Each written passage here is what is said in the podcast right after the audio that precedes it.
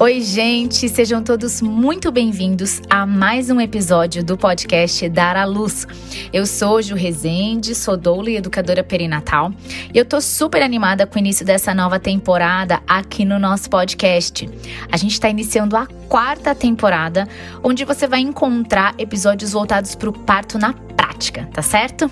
E no episódio de hoje, vou conversar com vocês sobre a hora certa de ir para o hospital. Talvez você já tenha feito essa pergunta, talvez seja uma dúvida, né, que você ainda tenha. Pelo menos é uma pergunta que eu recebo bastante. Muitas mulheres é, grávidas perguntam, né, é, quando que eu devo ir para o hospital? Qual é o momento ideal, né? O que é que me aponta, é, que me diz que eu devo ir para o hospital?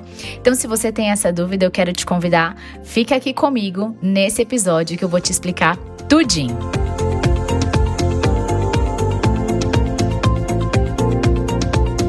Bom, primeiro de tudo é dizer que a gente está falando aqui sobre um parto hospitalar, tá certo? É um parto que é planejado para acontecer no hospital. Então, esses partos normalmente, é, o trabalho de parto inicia em casa, aí em algum momento essa mulher vai para o hospital onde o bebê vai nascer. E eu também estou falando aqui de uma gestação de risco habitual é, é ou de baixo risco. Não estou falando de uma gestação é, de alto risco, que tem alguma complicação ou algo do tipo, certo? É importante deixar isso bem claro, que a gente está falando sobre um parto hospitalar, uma gestação de risco habitual ou baixo risco. E para a gente entender a hora de ir para o hospital, a gente precisa relembrar um pouquinho da fisiologia do parto. Para algumas, relembrar, para outras, é, aprender, né? Então a gente tem que pensar sobre a fisiologia do parto e também considerar quem é que vai estar com essa mulher, tá bom? Vamos começar pela fisiologia do parto, ou seja, as fases do trabalho de parto. Quando a gente entende o que acontece em cada fase, a gente pode tomar uma decisão melhor sobre esse momento de ir para o hospital, certo? E aí eu quero começar, vamos dar aqui uma aula, né, gente, sobre fases do trabalho de parto. Minha intenção aqui não vai ser, é, não é ser exaustiva em cada fase, mas é só para, é só pincelar para você poder compreender, tá bom? Então vamos começar um pouquinho antes do trabalho de parto, né? De fato ali, aonde a mulher ela pode ter as primeiras contrações uterinas fora de trabalho de parto, que são os pródromos, tá bom? Talvez seja um nome que você nunca tenha ouvido falar. Pródromos são as primeiras contrações uterinas que antecedem o trabalho de parto. É muito interessante pensar que algumas mulheres não têm pródromos, tá bom? É comum ter, é comum não ter tá certo? É normal, esses dois padrões. Algumas mulheres já vão iniciar de fato em trabalho de parto, e outras vão viver esses pródromos. E é importante depois você saber as características desses pródromos para você não confundir e achar que está em trabalho de parto. Por que isso? Muitas mulheres em pródromos, ou seja, não é trabalho de parto ainda, mas ela por ser contrações, é, às vezes que tem uma certa sensação dolorosa e acontece em alguns momentos num certo é, ritmo, né? A ideia não é ter ritmo, mas pode ser que aconteça uma sequência ali. A mulher pensa, pronto, entrei em trabalho de parto e vai para o hospital. E aí, às vezes, chega no hospital, e diz: estou em trabalho de parto, e aí pode até acontecer já uma internação, essa mulher não está em trabalho de parto. Podem se passar horas ali, às vezes mais de um dia, esse bebê não nasce e não vai nascer porque não está em trabalho de parto, mas aí começa toda aquela pressão: ah, o bebê não está nascendo e tal, enfim. Então, gente, é muito importante estudar as fases. Eu estou falando aqui desses pródromos que não é, é ainda trabalho de parto, certo? Algumas mulheres vivem, outras não, mas aí a gente então vai começar a falar sobre o trabalho de parto em si, que é quando essas contrações entram num ritmo, a liberação hormonal, outras substâncias né, no corpo da mulher vai aumentando, vai entrando né, nesse fluir do trabalho de parto e a gente percebe a primeira fase, que é a fase latente. Primeira fase do trabalho de parto, fase latente. O colo do útero vai sendo preparado nessa fase, né? Na verdade, até ali, fim de gestação já está sendo, mas é um colo que vai sendo preparado e vai sofrendo dilatação. Conforme a dilatação acontece, esse bebê vai descendo, vai se encaixando na pelve e essa pressão do bebê ali no colo do útero, né, por causa desse encaixe, vai exigindo do corpo da mulher, é como se ele pedisse outros hormônios e esses outros hormônios vêm, causando contrações mais intensas. Quando essas contrações ficam mais intensas, né, é, um período de, de, a duração delas é maior, a duração das contrações é maior em segundos e o intervalo entre elas é menor. A gente está transicionando para a fase ativa, certo? As contrações ficam mais intensas, mais efetivas e a dilatação do colo do útero nessa fase ativa chega à dilatação total. É considerado nesse momento que nessa fase ativa a mulher vai para o hospital em fase ativa de trabalho de parto. Mas só para a gente terminar a fisiologia, né? No final dessa fase ativa, existe uma fase de transição. Essa fase de transição é bem o finalzinho da fase ativa, que vai anteceder a próxima fase, que é a fase expulsiva. E nessa fase de transição, normalmente é, é nela onde existe uma liberação hormonal muito grande, são vários hormônios, né? Que alteram de fato o estado de consciência dessa mulher e a gente brinca que essa mulher ela vai lá para o mundo do parto, ela vai para partolândia, aquele momento onde ela realmente é, vivencia, né, essa essa fase, essa, nessa fase de transição, finalzinho de fase ativa, entrando o que na fase expulsiva. Nessa fase expulsiva, a gente então já tem um colo, né, ali do útero com dilatação total, o bebê tá descendo cada vez mais, se encaixando e aí o bebê começa a passar pelo canal de parto, que é o canal vaginal certo? E aí acontece o nascimento, não é mesmo? É, bom, eu digo assim, né, parece que são segundos entre uma fase e outra, mas tem aí um tempo, né? Porém, depois então da fase expulsiva, que é realmente a expulsão do bebê, né, do útero. Esse bebê nasce e quando acontece o nascimento, curiosamente o parto, ele não acaba. Muita gente pensa assim: "Ah, bebê nasceu, trabalho de parto acabou, que bom, graças a Deus. Ai, agora não, na verdade, muitas mulheres que não têm esse conhecimento prévio, elas até se assustam, porque depois que o bebê nasce, a gente tem que entender que esse bebê vem, né? Normalmente ali contato pele a pele com a mãe, mas ele tá ligado pelo cordão umbilical à placenta. E essa placenta ainda tá ali é, implantada no útero, né? Ela tá ali fixada no útero. E, e essa mulher, assim que o bebê nasce, ela pensa: acabaram as contrações, acabou tudo. E na verdade, ela ainda tem algumas contrações doloridas ainda. É claro que não vai se comparar com as contrações é, ali, né, para o nascimento do bebê, mas ainda tem porque essa placenta precisa se descolar do útero e também é, sair, né? Algumas pessoas falam dela nascer. O termo correto é a dequitação da placenta, é quando ela sai de fato. Aí o parto acaba. Olha que coisa. Então, Curiosamente, o parto não acaba assim que o bebê nasce, mas assim que a placenta dequita, essa saída da placenta, tá certo? Repassando então. Antes do trabalho de parto, a gente pode ter ali umas primeiras contrações uterinas que vão anteceder o trabalho de parto, chamada prodromos, certo? Inicia trabalho de parto, fase latente, tudo bem? Transiciona para fase ativa. Finalzinho de fase ativa, entramos na fase de transição. Depois da fase de transição, a gente tem a fase expulsiva e a dequitação da placenta. Anotou? Então tá bom.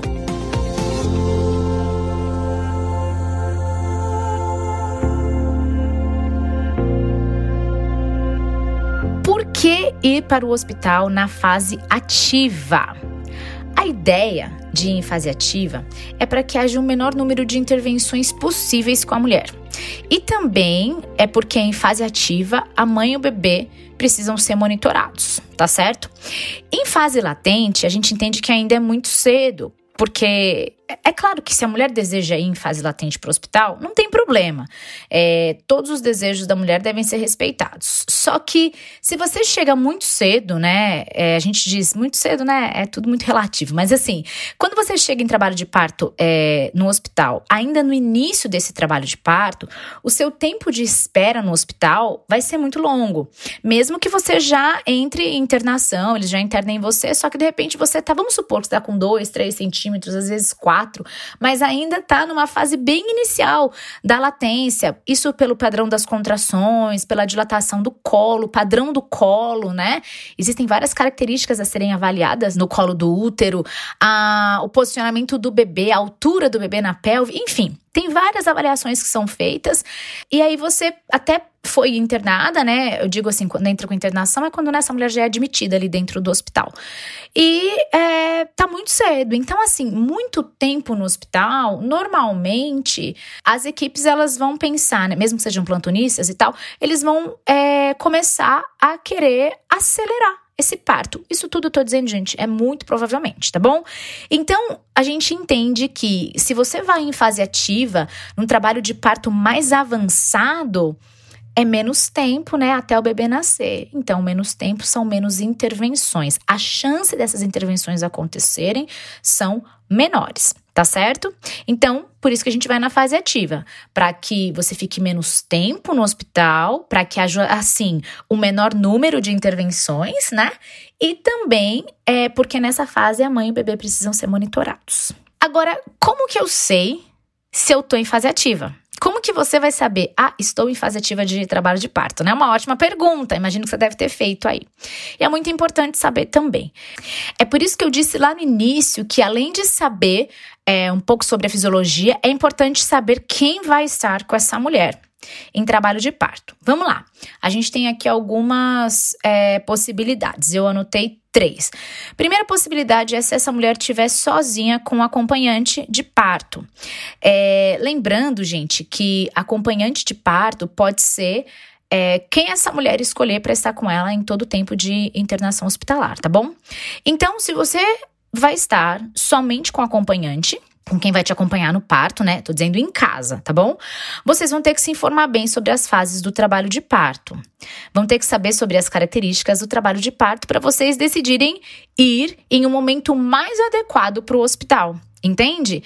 Se você, por exemplo, está em pródromos, mas você não sabe o que são pródromos, você já vai imaginar, estou em trabalho de parto, é aquela história que eu contei. Você vai para o hospital no momento é, muito cedo, né? No momento que ainda não é o momento ideal para você ir.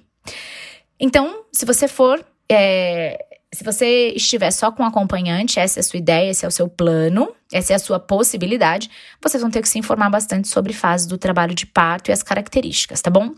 Lembrando que ao chegar no hospital e se você tiver com uma dilatação inicial ainda, dependendo também das condições do colo do útero, pode-se optar em voltar para casa e aguardar um pouco mais em casa ainda é, para você ir no momento mais avançado, tá bom? É claro que é, isso é considerado ali junto com a equipe, né? Junto com quem vai estar tá te atendendo no hospital. Isso é, isso é muito. Essas pessoas que vão ali te te atender, vão te sugerir isso, né? Ou você pode sugerir para elas. E obviamente que isso tudo vai ser aceito dentro das condições de segurança. Então, assim, precisa entender qual é a distância até a casa. A gente, se a gente tá falando de um hospital que é mais próximo, às vezes a gente tem pessoas que vão ter os seus bebês em hospitais em outra cidade, que pegam estrada, enfim. Tudo isso precisa ser considerado, tá bom? Mas pode-se optar em voltar para casa caso o trabalho de parto ainda esteja bem no comecinho e você aguarda um pouco mais em casa para ir no momento mais avançado. Essa é a primeira condição se você for, for se você estiver somente com seu acompanhante. Segunda condição é se você tiver uma doula junto com você. A doula, ela é uma profissional que ela vai ter mais experiência, né? É, ou pelo menos mais conhecimento. Então, ela pode sugerir esse momento para você. Como doula, eu digo, né, que a gente observa não só padrão de contração, não somente o tempo que elas estão durando, a, a, intensidade ali demonstrada pela mulher e tal, só que também algumas características que a mulher ela ela mostra ali pra gente, sabe? Ela demonstra através né, do seu corpo, das suas atitudes e tudo mais. Então, mesmo tendo toda essa experiência e, e, e, observando né, o corpo da mulher e tal, ainda assim não tem como se certificar como, como que tá, em que fase essa mulher está. A gente imagina, mas já aconteceu casos é, tanto assim, eu imaginar, nossa, essa mulher já deve estar tá num estágio bem avançado. Eu digo pelas características ali dela, entende? A forma que ela tá reagindo às contrações e tudo mais, eu falo, uau, já tá um trabalho de parto avançado. E a gente tava bem no início da dilatação. Três dedos, três, né, três centímetros e tudo mais. Agora, é, eu também já vi o contrário. Uma mulher muito, muito. A, a, o corpo dela indicava assim tava algo muito suportável, muito tranquilo. Falava, poxa, ainda deve estar ali na latência e a mulher já estava no expulsivo. Então, a gente não pode considerar somente essa experiência da doula, você entende? É, porque mesmo com a experiência de assistir mulheres, não tem como saber características do colo do útero, da a dilatação, não tem, porque a doula não faz isso, a doula não tem esse papel tá bom? A doula tem inúmeras outras funções, inúmeras, mas não essa. Então, a gente também é, quando tá ali junto com a mulher, a gente não costuma esperar demais, porque não tem como saber em que momento exato ela tá do trabalho de parto, certo? E aí tem a terceira condição, que, na minha opinião, é o cenário mais ideal. É a condição mais ideal. É quando você tem uma enfermeira obstétrica ou uma obstetriz junto ali na casa, por quê? Por vários motivos. Essa profissional vai garantir o monitoramento da mãe do bebê, aquela avaliação clínica, né, e tudo mais. A vitalidade de cada um vai ser observada. Ela faz o exame clínico, checa as características do colo do útero, a dilatação, é, a altura do bebê na pelve. São várias características que a partir daí podem ser sugeridos exercícios, movimentos que vão ajudar no trabalho de parto, tal. E por causa dessas avaliações, né, sabendo ali a condição do colo, a, a dilatação e tudo mais, que isso quem faz é enfermeira obstétrica ou obstetriz, aí a gente tem certeza que a gente está indo para o hospital no momento mais ideal. Então, entende? Dentro dessas três condições, você vai estar. Tá, se você estiver somente com seu acompanhante, você precisa considerar algumas coisas. Se você tiver uma doula com você, você também precisa considerar algumas coisas. E se você tiver, né, além da doula, além do, além do acompanhante da doula, ainda uma enfermeira obstétrica ou uma obstetriz, aí sim a gente vai ter certeza é, de ir do ideal para o hospital.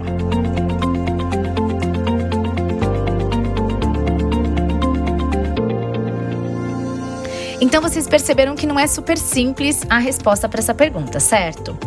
Mas se eu pudesse simplificar em poucas palavras, a hora certa de ir é em fase ativa de trabalho de parto, né? Fase ativa de fato mesmo. E para você saber né? Se você está em fase ativa tal, você vai precisar se preparar com informação, você vai precisar considerar as pessoas que estarão com você na sua casa e dentro das suas possibilidades, eu fortemente indico ter é, além da doula, uma enfermeira ou uma obstetriz com você na sua casa. Dessa forma, você vai se certificar, né, vai ter certeza de que está indo no momento ideal para o hospital. Esse foi mais um episódio do podcast Dar à Luz. Eu vou ficando por aqui. Um super beijo e até a próxima semana.